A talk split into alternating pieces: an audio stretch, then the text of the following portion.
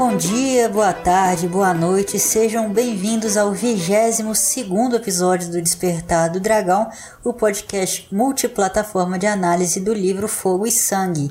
Eu sou a Flávia Leão. E eu sou o Gesiel Bueno e esse é o melhor podcast desse Brasil. E hoje nós vamos falar sobre o 18º capítulo do livro, que tem como título A Morte dos Dragões, o breve e triste reinado do rei Aegon II.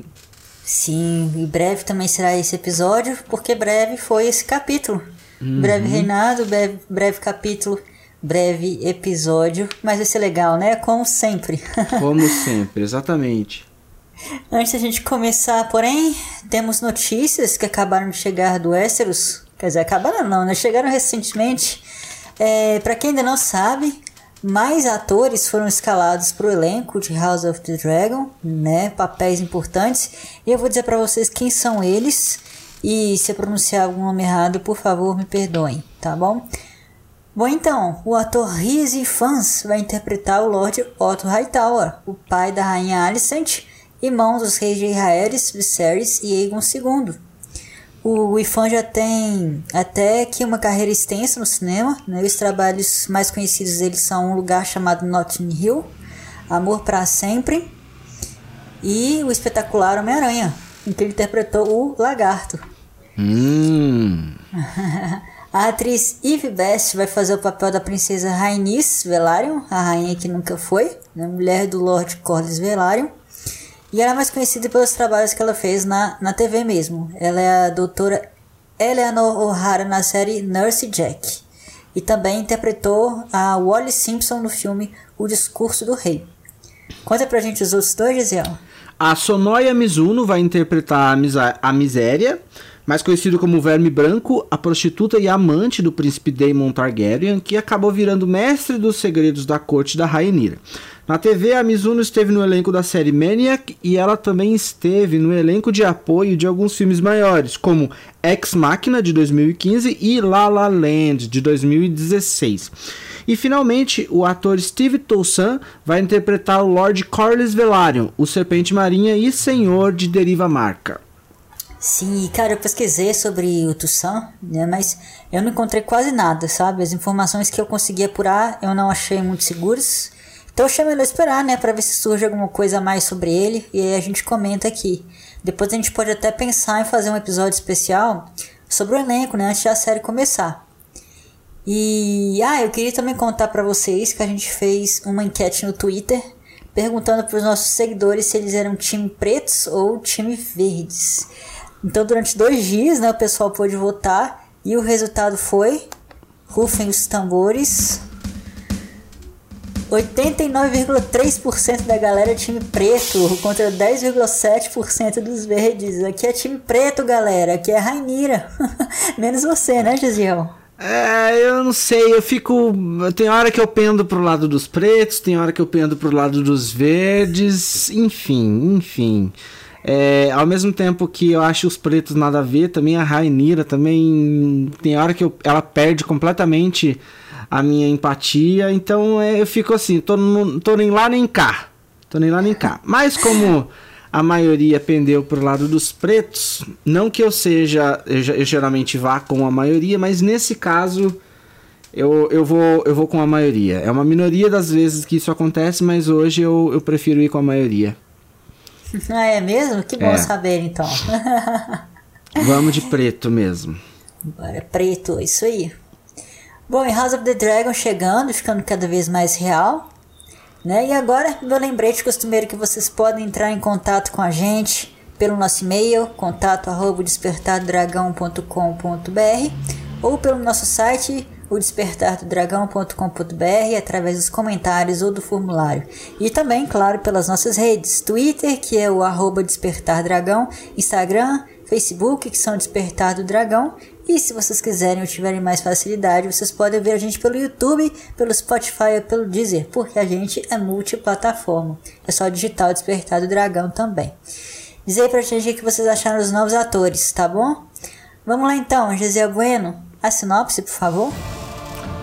Aegon II retorna a Porto Real para se sentar novamente no trono de ferro. Corlys Velaryon é libertado e passa a fazer parte do Conselho Verde em razão do poder de sua frota. Impaciente, Borros Baratheon marcha para enfrentar o exército das terras fluviais e é massacrado. Com a sua morte, os Verdes perdem sua maior força. Sem alternativa, Aegon dá ordens para forçar o apoio de seus senhores, mas Larry Pé Torto tem outros planos para acabar com este reinado. Sim, nós terminamos o episódio passado com a passagem triste da Rainira sendo devorada pelo Sunfire, né, e o pequeno príncipe Aegon, o Aegon mais novo, sendo preso nas masmorras de Pedra do Dragão. E como a gente comentou, mesmo com a morte da irmã, o rei Aegon, o Aegon mais velho, sabia que não ia ser tão fácil assim voltar para a Fortaleza Vermelha, sentar no trono de ferro e colocar ordem na casa, porque a Rainira ainda tinha apoiadores que podiam causar graves problemas para ele. Então, vários meses passaram antes que ele saísse de Pedra do Dragão para voltar para Porto Real. Exatamente. E a gente precisa lembrar que agora o rei Aegon não podia mais voar, porque o Sunfire estava morrendo, todo quebrado, e ele próprio estava muito debilitado fisicamente. Aliás, depois das quedas que o rei Aegon sofreu, primeiro quebrando o quadril e depois as duas pernas, ele nunca mais iria se recuperar totalmente, e era muito improvável que ele voltasse a montar um dragão, sendo o Sunfire ou qualquer outro dragão. Por isso, para voltar para Porto Real, ele teria que viajar como qualquer outro Hellis mortal, lá de Pedra do Dragão, ou seja, ele teria que ir de navio. Isso. E entre Pedra do Dragão e Porto Real ficava a ilha de Derivamarca, né? Momento geografia aqui.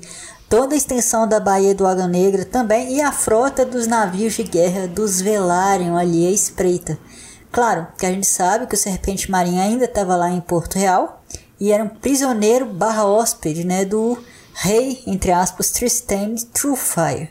Por causa disso, a frota Velaryon estava sob o comando do Alien Velaryon, o irmão do Adam Velaryon que tinha morrido na segunda batalha de Tumbleton. Claro que o Soradan tinha morrido a serviço da Rainira, mas o rei Aegon não sabia nada sobre as convicções do Alien.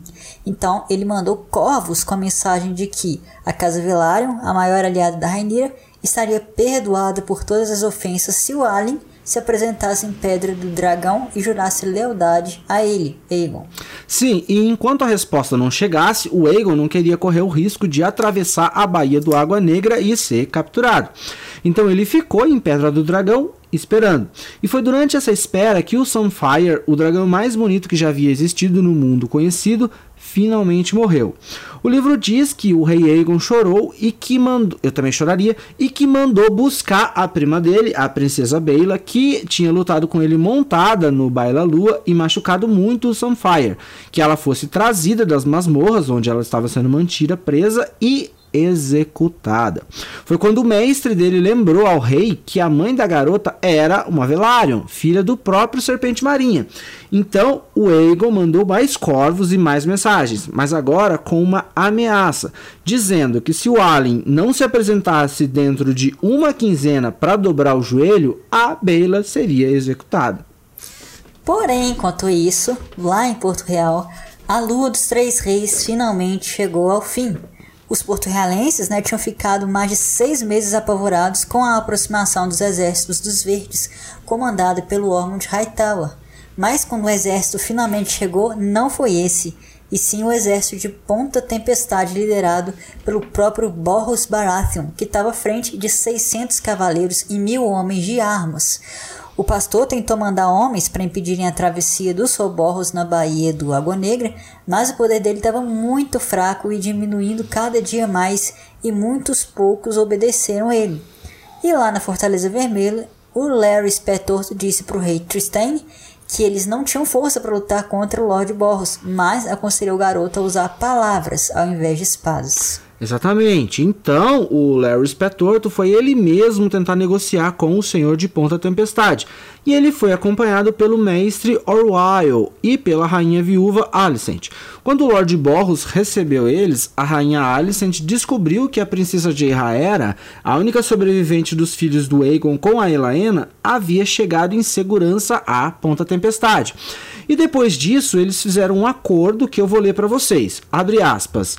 O pé torto prometeu que Sir Perkin e seus cavaleiros de sarjeta se juntariam aos homens da tempestade para restaurar o rei Aegon II ao trono de ferro com a condição de que todos eles, exceto o usurpador Tristane, fossem perdoados de todo e qualquer crime, incluindo traição, rebelião, roubo, assassinato e até estupro.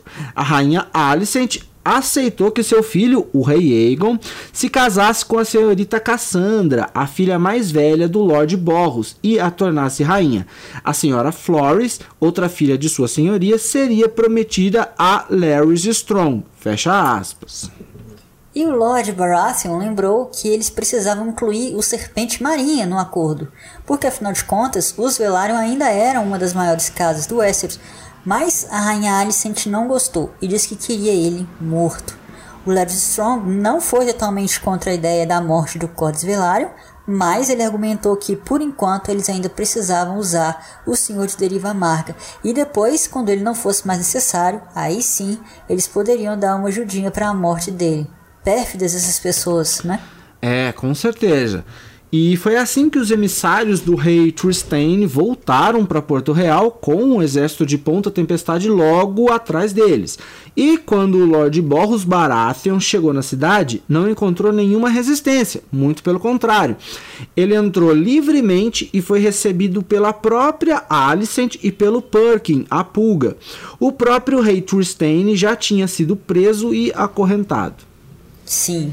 E aqui uma informação importante é que nesse capítulo a gente fica sabendo que o Lord Borros, que era um chato também, né, que nem o avô dele, Lord Rogar Baratheon, fazia campanhas contra os Dorneses e que inclusive nesse momento da história ele tinha acabado de vencer um novo rei abutre. É Dorne voltando assim, né, abruptamente na história e tinha muito tempo que a gente não ia falar do rei abutre, né? Mas bom, foi por isso que o homem foi capaz de restabelecer a ordem em Porto Real, ele estava acostumado. Exatamente. E primeiro, agora que o rei Tristane estava preso e tinha voltado a ser um ninguém, o Borros Baratheon foi lidar com o Gaemon Cabelo Claro, o rei Xota, que havia acabado de completar 5 anos, e avançou contra a colina de Vicênia, onde ele estava. Foi fácil e o garoto foi levado até a Fortaleza Vermelha acorrentado no dorso de um cavalo. Na noite seguinte foi a vez do pastor que estava na, na colina de Rainis e também foi fácil, porque o pastor não tinha praticamente nenhum defensor. Ele foi encontrado no Fosso dos Dragões e quando ele viu o Lord Borros, ele lançou uma maldição, dizendo que os dois se encontrariam no inferno antes de aquele ano acabar. Depois ele também foi levado vivo e acorrentado para Fortaleza Vermelha. Bem feito. E agora, com a ordem praticamente estabelecida, né, as fileiras dos Baratheon tomando conta dos portões e das amias de Porto Real, e o Perkin a Pulga como novo comandante da patrulha da cidade, só faltava agora o problema dos Velaryon. A volta do rei Ego II né, dependia disso, a rainha Alicent e o Lord Larry Strong tinham oferecido para o Serpente Marinha a liberdade, o perdão pleno pelas traições dele e uma posição no pequeno conselho do rei caso ele reconhecesse o Aegon II como rei, dobrasse o joelho e pusesse a serviço dele as espadas e a frota de deriva marca. Mas o Serpente negou e impôs as próprias condições dele.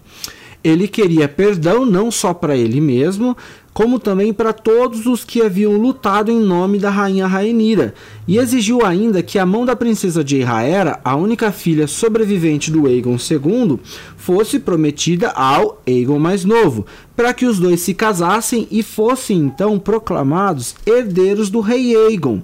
Ele ainda disse que também queria que a princesa Beila fosse libertada imediatamente. Sim, e essa proposta do Lord Corlys deixou a rainha Alicent furiosa, porque ela não conseguia aceitar que o Aegon da Rainira fosse herdeiro do Aegon dela, e chamou o serpente de velho arrogante. Mas o Larry Torto foi lá conversar com ela e acalmou a Alicent, aconselhando que ela devia aceitar as condições do Lord Corlys. E assim foi. No dia seguinte, o serpente se ajoelhou diante da Alicent e jurou lealdade, e ela perdoou ele e restaurou ele no antigo posto no pequeno conselho, como almirante e mestre dos navios. E bem a tempo, né? Porque quando os corvos de Porto Real voaram para anunciar o acordo, o Alien Velaryon já estava juntando a frota pelo qual ele era responsável na ausência do Serpente para atacar a Pedra do Dragão e o Rei Aegon II. E o próprio Aegon, por sua vez, já estava se preparando mais uma vez para decapitar a princesa Beila, a prima dele. É legal deixar claro que o Alien, apesar de ter obedecido às condições do acordo do Lorde dele, o Serpente Marinha, não passou a gostar do Rei Aegon, e o Cogumelo chama ele de um menino insolente. É, é claro, né? Ninguém ia passar a gostar um do outro assim, do dia pra noite, ainda mais com as coisas tão recentes do jeito que estavam. Né? E o retorno do rei Ego, então, não foi nada triunfal. Ele ainda não conseguia andar, então ele foi levado até a Fortaleza Vermelha dentro de uma liteira fechada por ruas desertas, cheias de casas abandonadas e lojas saqueadas. E é claro também né, que depois que ele chegou e se instalou de novo, o rei não ia conseguir subir pelos degraus estreitos é, até o trono de ferro. Então ele passou a conceder audiência de uma cadeira de madeira acolchoada na base do trono verdadeiro. Que coisa, né? Que coisa. E a primeira tarefa que o rei Aegon quis realizar foi o julgamento dos três reis falsos que haviam surgido durante a Lua da Loucura, o mês que Porto Real viveu sem lei. O primeiro a ser julgado foi o Tristane e ele foi condenado a morrer por traição, mas antes de ser decapitado pelo Sir Alfred Broom com a antiga espada do conquistador, a Fogo Negro, o Tristane só pediu para ser armado cavaleiro e o Aegon concediu, concediu concedeu o pedido. Então ele morreu ostentando um título. Já o Gaemon Cabelo Claro, o Rei Xota, teve mais sorte por causa da, da sua idade. Como ele só tinha 5 anos, o garoto foi adotado como protegido da coroa, mas a mãe dele, a Essie, foi enforcada nas ameias da Fortaleza Vermelha junto com mais um monte de membros da, abre aspas, corte, fecha aspas, do Gaemon. Isso. E o último então foi o pastor. O pior destino tinha sido reservado para ele. Primeiro, ele se negou né, se arrepender dos crimes que ele tinha cometido ou admitir traição. E depois ele fez a mesma coisa que tinha feito com o Lord Baratheon quando foi capturado. Ele estendeu o toco da mão amputada dele para o Ego e disse que os dois iam se encontrar no inferno antes de o ano acabar. Lembrando que agora a gente está no comecinho do ano 130 depois da conquista. Então, depois disso, o pastor foi amarrado e preso no topo da colina onde ficava o fosso entre os cinco dragões que ele tinha mandado matar. O rei Egon foi pessoalmente até lá e ele até se levantou para tirar fogo nele com as próprias mãos. Homem louco esse pastor. É, completamente destemido e insano, né? Uhum. Mas mesmo com a Rainira e os dragões dela mortos e os três reis falsos derrubados, o reino ainda não estava em paz. E isso porque a Rainira ainda tinha apoiadores. Os pretos ainda existiam e, para todos os efeitos, o filho dela, o príncipe Aegon mais novo, ainda era prisioneiro. Talvez, se o rei tivesse decretado um perdão real para todos os senhores e cavaleiros que haviam lutado pela rainha, talvez tivesse acontecido uma chance de paz. Mas o Aegon tinha uma natureza vingativa que ele puxou da mãe, a rainha Alicent. Então, primeiro ele mandou homens atrás dos senhores de Rosby, Stockworth e Valducaso, e eles foram obrigados a se ajoelhar e a jurar lealdade, mas não sem antes pagar um resgate pesado e fornecer reféns apropriados à coroa. Exatamente. Mas essa atitude só fez piorar a situação, porque os outros senhores ficaram com mais raiva ainda do rei. Então não demorou para chegarem notícias de que os nortenhos de Winterfell, Vila Acidentada e Porto Branco estavam reunindo grandes quantidades de guerreiros e vários outros senhores se juntaram a eles, como o novo Lorde de Corre Rio, o Elmo Tully, a senhora Sabta Frey, senhora das Gêmeas, e a donzela do Vale, a senhora Jane Arryn. Essa então era foda, né? Ela tinha reunido 1.500 cavaleiros e 8.000 homens de armas. Além disso, ela tinha enviado emissários a bravos para providenciar navios que iam levar eles até Porto Real. E mais ainda, com ela iria um dragão. Sim, vocês devem se lembrar da princesa Raena, a outra filha do príncipe Daemon. Irmã gêmea da princesa Bela. Ela estava no vale com a Jane Arryn e tinha levado com ela um ovo de dragão. Esse ovo havia eclodido e dele tinha nascido uma filhote rosa clara com chifres e crista pretos, que a princesa chamou de manhã.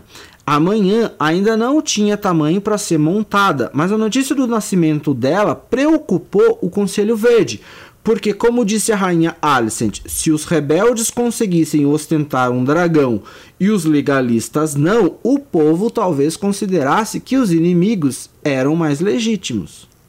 E o rei Egon II chegou à conclusão de que ele precisava de um dragão, ele próprio precisava de um dragão. Vamos lembrar que só existiam três dragões vivos em Westeros inteira, além da filhote da princesa Rainha. O roubo ovelha, que tinha desaparecido com a menina Nettles, né, ou Urtigas. O canibal, que era indomável e continuava assombrando o lado oriental do Monte Dragão, em Pedra do Dragão. E a Asa Prata, que tinha sido vista pela última vez em Tumbleton, antes de desaparecer, mas diziam que ela estava na Campina, numa ilhazinha no meio de um lago. O Boros Baratheon disse para o rei ir até lá, nesse lago, para tentar reivindicar a Asa Prata, mas o Aegon não tinha forças nem para atravessar o reino até Campina, quanto mais montar um dragão. Então, como ele estava meio sem alternativa, o rei Aegon declarou que teria um novo Sunfire e mandou corvos até Pedra do Dragão, mandando que o mestre de lá escolhesse alguns ovos de dragão e enviasse para Porto Real. Quando os ovos chegaram, o rei manteve eles, esses ovos, né, nos próprios aposentos, mas nenhum deles gerou um dragão. Somado a isso, tinha o clima estranho que estava não só ali na Fortaleza Vermelha, mas também em toda Westeros. Por quê? Porque os senhores em torno da monarquia restabelecida em torno do rei Ego estava dividida e incapaz de entrar num acordo. E isso era exemplificado no próprio Conselho dos Verdes. O Serpente Marinha era a favor da reconciliação, do perdão e da paz, mas o Borros Baratheon queria pancadaria e vingança contra aqueles que, que tinham lutado pela Rhaenyra. Exatamente. E o Serpente avisou que eles não iam ter tempo para se organizar antes que os exércitos combinados dos nortenhos e dos senhores do Tridente, mais a frota Bravose que a Jane Arryn tinha contratado, atacassem, e reforçou que a única maneira de resolver a situação era perdoando todo mundo e declarando o príncipe Aegon mais novo como herdeiro, além de, ser, de casar ele com a princesa Jeyraera. Antes, mesmo achando tudo uma desgraça, a rainha Alicent tinha aceitado o casamento entre a neta dela e o filho da Rainira, mas ela tinha feito isso sem o consentimento do rei Egon. Ele não quis nem ouvir desse, desse plano. Ele pretendia casar com a Cassandra Baratheon o mais rápido possível e acreditava que ela ia dar para ele os herdeiros certos para o trono de ferro. Na verdade, o Aegon II não queria, não queria que o Aegon mais novo tivesse filhos para complicar a questão da sucessão e deu duas opções quanto ao destino do menino. Ou ele vestia o preto ia passar o resto dos dias dele na muralha, ou ele abriria mão do sexo e serviria na corte como um eunuco. Ele queria que a linhagem da Rhaenyra terminasse, mas o Tywin Lannister achou isso brando demais. Ele queria que o Aegon matasse o sobrinho de uma vez. Quando ouviu essas palavras, o Serpente Marinha ficou muito pistola. Ele gritou com todo mundo e saiu da sala. Quando viu essa cena, o Borros Baratheon se ofereceu para cortar a cabeça do Lord Corlys e o rei Aegon quase deixou, se não fosse pelo Larry Petorto. Sim, o Petorto argumentou, dizendo que ainda não era o momento de brigar com o Lord Velaryon ou matar ele, porque o Alien Velaryon ainda estava fora do alcance deles com a frota que eles tanto precisavam e a paz do reino ainda estava muito precária. Ele aconselhou que o rei fizesse as pazes com o serpente e apontasse o Egon mais novo como herdeiro, porque prometeram uma coisa, mas cumprir era outra. Porque afinal de contas, né, quantos herdeiros que nunca subiram ao trono o Westeros já tinha tido. E as palavras dele acabaram convencendo o conselho. E quando a rainha Alicent perguntou como especificamente eles iam fazer as pazes com o serpente, o Petordo disse para deixar a tarefa com ele. Verdadeiro jogo dos tronos esse, né? Pois é, e o livro diz que o pé torto saiu dessa reunião onde tudo isso havia sido discutido direto para falar com o Lord Corlys. Mas ele disse para o serpente, mas o que ele disse para o serpente foi que o rei Aegon planejava conceder tudo o que ele tinha pedido e depois assassinar ele. Quando o Lord, quando o Lord Corlys quis sair com a espada na mão para se vingar desse rei, o pé torto só disse: Calma, tem uma medida melhor. Mas nesse momento, a gente ainda não sabe qual é essa maneira melhor que o mestre dos segredos mencionou. E o rei Aegon estava ignorante quanto a isso, tanto quanto a gente. Sim, porque a gente sabe que depois de tudo que ele tinha passado, o rei Aegon II não era mais um homem saudável. Metade do corpo dele era queimado por causa da batalha em Pouso das Gralhas, e depois que ele pulou do Sunfire em Pedra do Dragão, a perna esquerda dele nunca se recuperou. Inclusive, os músculos dessa perna tinham atrofiado, o joelho tinha ficado duro e a carne que tinha ali foi sumindo até sobrar só um graveto todo murcho e retorcido. Que imagem feia, né? Uhum. Só perto do final foi que ele conseguiu se recuperar bastante para andar com uma muleta, arrastando a perna ruim. E além disso, tinha as dores, né, que nunca deixavam ele.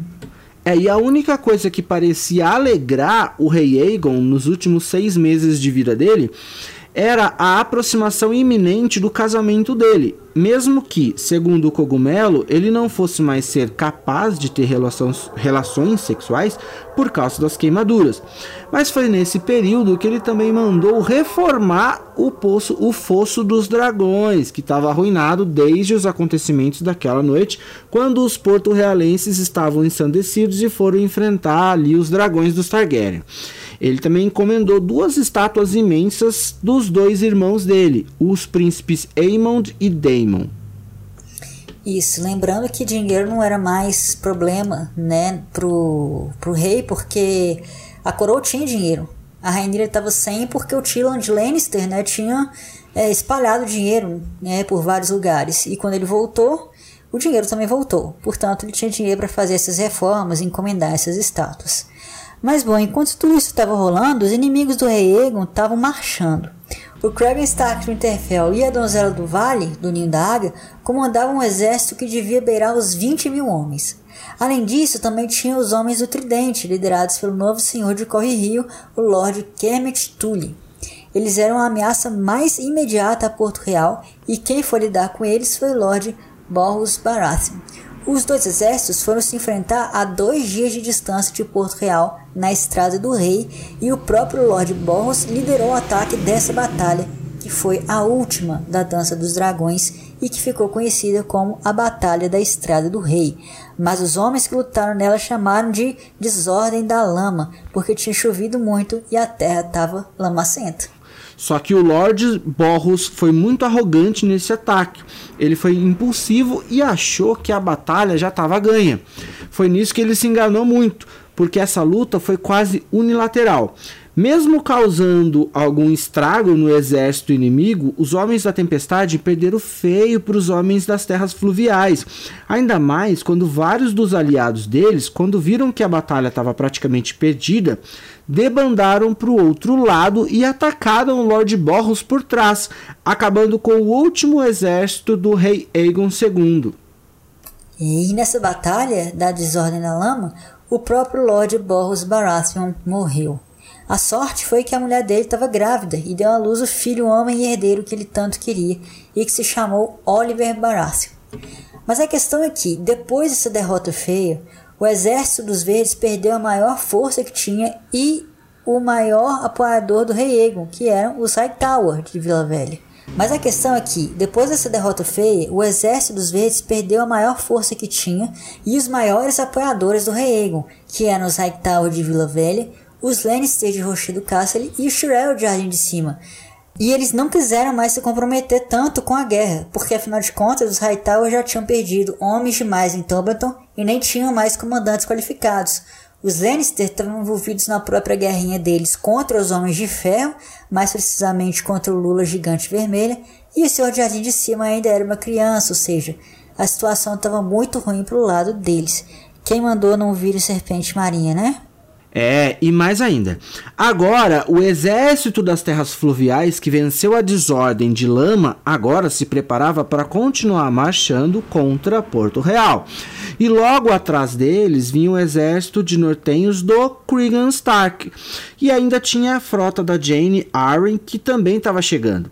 Os verdes estavam praticamente sem saída e vendo isso, o Serpente Marinha aconselhou o rei Aegon a se render e a abdicar em favor do, do sobrinho, abdicar no caso do trono, né? O Aegon mais novo, dizendo que o garoto iria permitir que ele vestisse o negro e fosse viver o resto da vida na muralha. Mas a rainha Alicent lembrou que o Aegon mais velho tinha mandado matar a mãe do garoto na frente dele e que, uma vez rei, o Aegon mais novo não iria ter piedade. Em vez disso, ela disse para o filho para ele usar os reféns que ele tinha. O menino do Lord Tully, por exemplo, estava lá na Fortaleza Vermelha. E a Alicent mandou cortar uma orelha do garoto e enviar para o Lorde de Correrio com o aviso de que cada quilômetro que ele avançasse seria um pedaço que o garoto iria perder. Pois é, mas nesse momento, galera, nesse momento o reinado do rei Egon já tinha acabado, mesmo que ele ainda não tivesse se dado conta disso. A derrota do Lord Baratheon parece ter sido o um golpe fatal no governo dele, e vários homens que cercavam o rei já estavam se voltando contra ele. Um desses homens, é claro, era o Larry Torto. No mesmo dia dessa reunião em que o serpente aconselhou o rei a abdicar e a Alicent a esquartejar os reféns, vários homens do rei Aegon morreram discretamente e sem alarde, entre eles o Alfred Broom, que tanto tinha ajudado ele em Pedra do Dragão, o Tom Língua Presa e o pai dele, Tom Barba Presa. E a própria Rainha Alicent foi presa de novo. E quanto ao rei Aegon II, ele desceu para o pátio do castelo, onde ele iria entrar na liteira para ser levado para os aposentos dele, e um dos cavaleiros da Guarda Real disse que ele parecia muito cansado quando entrou na liteira, pedindo para ser levado ao septo ao invés dos aposentos dele. E quando a liteira começou a, a, se movimentar, o rei bebeu uma taça de vinho tinto da árvore, o preferido dele, como ele sempre fazia. Quando a comitiva finalmente chegou ao septo, o rei já estava morto. Quem envenenou o vinho do rei, nunca ninguém jamais descobriu. Embora, para nós, né, não resta dúvida de que foi amando do Larry Spetorto, vulgo danadinho. Muito danadinho. Bom, e esse foi o fim do Rei Egon II, um dos protagonistas dessa era da Dança dos Dragões. Ele tinha 24 anos. E foi assim que, quando a vanguarda do Lord Tully chegou às muralhas de Porto Real, o Lord Collins Velaryon saiu para receber eles com um príncipe triste do lado. Pouco tempo depois, esse mesmo príncipe casou com a princesa de Rhaera, reunindo novamente os dois lados da casa Targaryen. A Dança dos Dragões finalmente acabou e teve início o reinado melancólico de sua graça, o rei Aegon III. Então é isso, pessoal. Essa foi nossa análise do 18º capítulo do livro A Morte dos Dragões, o breve e triste reinado do rei Aegon II. E assim como título, esse foi um episódio mais curto também. Mas não se preocupem, porque a gente volta. Se vocês tiverem alguma dúvida ou pergunta ou quiserem comentar esse episódio, entre em contato com a gente por e-mail, pelo formulário do site ou pelas nossas redes. E não se esqueçam, claro, de espalhar nossa palavra por aí e recomendar nosso podcast, beleza, galera? Daqui a 15 dias a gente volta com mais o Despertar do Dragão para vocês. Até lá, Valar do Raeres. Valar Morgulis.